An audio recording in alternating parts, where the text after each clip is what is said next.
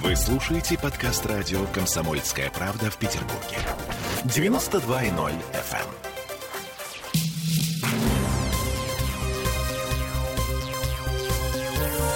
Темы дня. Но начинаем э, с пробок на дорогах, э, зонтов и букетов в руках и маск на лицах. Таким будет 1 сентября в Петербурге. Потому что дети возвращаются в школу. Всем привет, я Олеся Крупанина. Я Дмитрий Делинский. Для начала цифры. У нас резкое снижение заболеваемости, подозрительно резкое. Второй, подряд, э, второй день подряд число новых случаев колеблется в районе 500. Вчера было 549, сегодня 513. Это в три раза меньше, чем было на прошлой неделе. А при этом летальная статистика не снижается за те же сутки. 31 новая смерть. Беглов говорит, что не время снимать коронавирусные ограничения, и все ждут начала учебного года. Люди возвращаются из отпусков, дети и подростки возвращаются в школы и детские сады, студенты приезжают, заселяются в общежитии. И все вирусологи, эпидемиологи, врачи говорят, что надо ждать нового подъема заболеваемости. Будет ли этот подъем настолько высоким, что его начнут называть четвертой волной, пока не может сказать никто, но у нас есть рекомендации от зав. отделения для детей с COVID-19 э, педиатрического университета Светланы Бановой. Э, для начала по поводу того, что надо, эм, ну, в общем, надо, надо ли загонять детей в лабораторию, сдавать анализы на антитела перед началом учебного года? Вот мне, например, как маме, мне было бы спокойно, зная о том, что у меня ребенок идет в садик, и, соответственно, как бы у него есть антитела.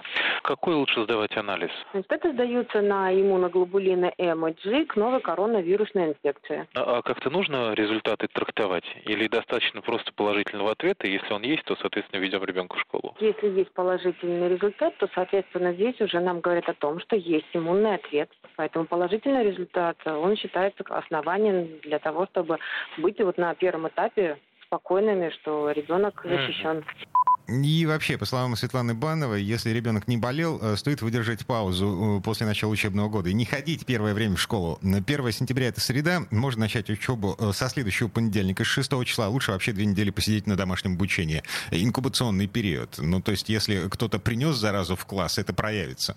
Ну да, ну правда, в том же самом спи спиче она сказала, что 1 сентября на линейку-то можно сходить, а потом домой свалить. Ну, mm. понимаешь. И, кстати, утверждение, что дети не болеют коронавирусом, конечно, это миф. Вы слышали, в педиатрическом университете есть целое отделение для детей с ковидом. Но в целом дети переносят болезнь легче, хотя есть группы риска. Новой коронавирусной инфекции подвержены практически все возрастные группы. От 0 до 18 лет дети болеют практически с одинаковой частотой. Но единственное, что здесь, конечно, стоит все-таки бдительнее следить за детками, которые имеют какую-то свою сопутствующую патологию дополнительную. Патология со стороны эндокринной системы, кардиоревматологическая, онкогематологическая. Это детки наиболее уязвимые, и у них всегда новая коронавирусная инфекция протекает чуть посложнее. Группы риска – это у нас дети с сахарной сахарным диабетом с ожирением. Это у нас со стороны э, патологии сердечно-сосудистой системы, то есть здесь абсолютно различные, то есть это по типу геморрагических васкулитов. Со стороны онкогематологии, то здесь, соответственно, все как бы там э, лейкозы, тромбоцитопенические пурпуры. Здесь бронхиальная астма тоже как бы одно из групп риска. Ну, в общем, список большой. А, в общем и целом, в среднем по больнице укреплять иммунитет самостоятельно смысла нет никакого. По словам все той же Светланы Бановой, даже витамины бесполезны, если не знать точно, какие именно и в каких количествах и кому конкретно нужно пить, при каких показаниях. А специфических препаратов для профилактики коронавируса в природе не существует. Но в школах все-таки будут заниматься профилактикой. В Комитете по образованию нам заявили, что линейки только на свежем воздухе. Причем так, чтобы параллели не смешивались. По поводу того, пускать родителей или не пускать, каждая школа решает сама, в зависимости от того, э, большая у них площадка или нет. И как в прошлом году, у родителей будет возможность переводить ребенка на домашнее обучение, если родители решат, что посещение школы угрожает чему-либо здоровью.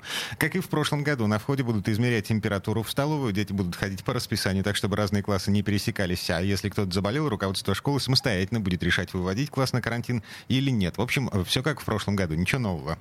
Ну да, и мы сейчас завтра будем видеть толпы бедных несчастных школьников, вернувшихся с отдыха с э, гладиолусами и прочими астрами. Я тут в магазин зашел. Ну, не потому, что э, ребенок у меня в школу собирается. Ну, слава богу, у да. тебя ребенок еще маленький. Да, в детском саду. Но так, на всякий случай. Э, вот. Гладиолус белый, три штуки. Лизиантус белый, три штуки. Гипсофила, три штуки. Эвкалипт 0,3 пучка. Лента Атлас. Это такой букет к первому сентября. Гладиолусы же, черт возьми. Да, ну это такой, в общем, плохонький букет, судя по тому, что ты сейчас нам перечислил. Тысяча 650 рублей. Ужасно. А, многочисленные эксперты в интернете пишут, что а, это нормальная цена, потому что а, повышенный спрос, потому что у торговцев цветами три дня, которые год кормят. 14 февраля, 8 марта, 1 сентября.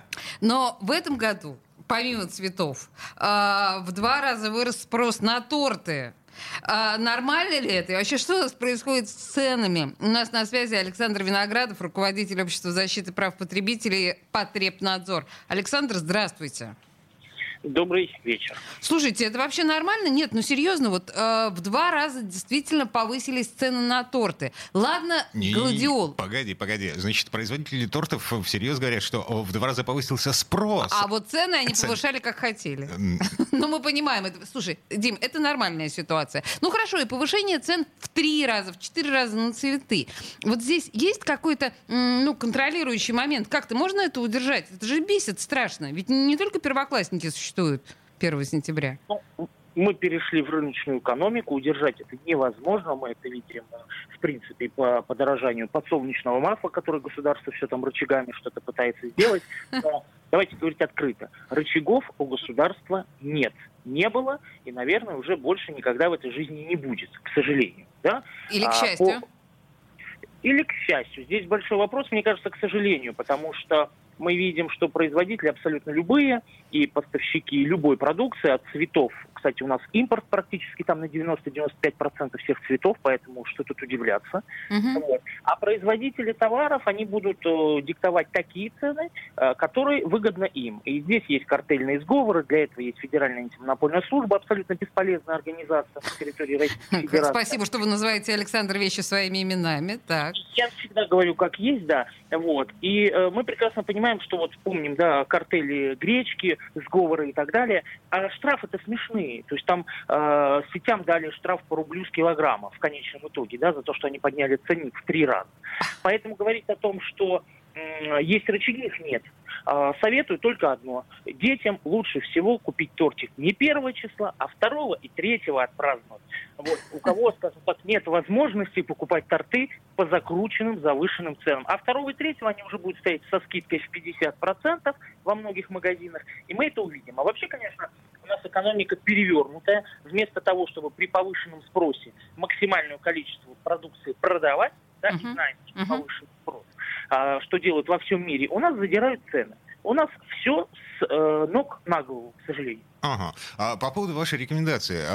Я, честно говоря, не понимаю, что делать вот конкретно 1 сентября для того, чтобы ребенок пошел в школу, ну, как все. А, то есть не выглядел белой вороной, чтобы букет гладиолусов был в руках. То есть, ну, смириться вот с тем, что происходит, видимо, да. Знаете, что хочу сказать? Мне самому вот 1 сентября нужно идти вести. А, сам сейчас еще в дилемме покупать вот этот букет или все-таки что-то новое. Ну вот э, сейчас прочитал в интернете прекрасную вещь, как э, вместо того, чтобы тратить деньги на букет, лучше э, посадить дерево, да, и проспонсировать это определенной организацией общественной. Э, вот склоняюсь к этому, а я думаю, что преподаватель все-таки э, получит коробочку конфеты, это будет гораздо приятнее ему, вкуснее и, мне кажется, даже полезнее. Ну, не во всех случаях, конечно, в а зависимости а, от производителя конфет. Вашими бы устами, да, нужно же со всеми родителями в классе нужно, договориться Нужно, нужно договориться. Александр, да, спасибо большое. Александр Виноградов у нас был на связи, руководитель общества защиты прав потребителей Потребнадзор. На самом деле, Александр говорит очень важную, нужную вещь. Родительский комитет действительно должен договориться о том, что ведь не нужны педагогу эти 30 букетов к чертовой матери. Ест. Он их не ест. И Пусть не все, пьет. Все, все договорятся, скинутся и действительно купят один букет и какие-нибудь хорошие, хорошие сласти вкусные. И все. Um, ну и на всякий случай, для того, чтобы поставить финальную точку, да, эксперты говорят, что при покупке цветов, э, чтобы они дольше стояли, нужно обратить внимание на стебель. Он не должен быть слишком сухим. Нехорошим признаком свежести цветов считается наличие рубашечного листа эта штука, эм, в общем, это нижние лепестки, которые обрамляют э, бутон. А бутон должен быть полураспустившимся, потому что цветок с полностью раскрытым бутоном проживет намного меньше. И еще некоторые продавцы, чтобы придать э, уже не свежим цветам такой эстетичный вид, используют украшения дополнительные. Если вокруг бутона что-то намотано, какая-нибудь оборка там из яркой фольги уже в том числе. А, скорее всего, это способ отвлечь внимание от того, что цветы не свежие. Слушайте, ну еще, конечно, добавляйте сахарочек в воду для цветов. А еще можно, конечно, вот этот вот шипучий аспирин бросить в воду. Очень хорошо для цветов. Они стоят и дольше, и даже чуть свежее выглядят. Угу. Так, ну и все уже, совсем финальная точка для того, чтобы закрыть эту тему. В Петербурге а, началась вакцинация от гриппа. А, Смольный намерен привить более трех миллионов человек. Это к вопросу о том, что делать с ребенком для того, чтобы не заболели. Прививки. Смольный рекомендует прививаться. Три миллиона человек собирается привить в этом сезоне. Детям нельзя прививаться. От гриппа? А, от гриппа, да, да надо, да, надо, да, надо, да, надо. Да. Ага. В общем, врачи рекомендуют э, и взрослым даже делать прививки и от короны, и от гриппа э, с промежутком в один месяц, для того, чтобы, в общем, вакцины не накладывались друг на друга. Но вот любопытная цифра. Знаешь, сколько случаев гриппа зарегистрировано в Петербурге в этом году, с начала этого года? Так. С учетом зимы и весны. Зимний подъем заболеваемости. Ну? 17.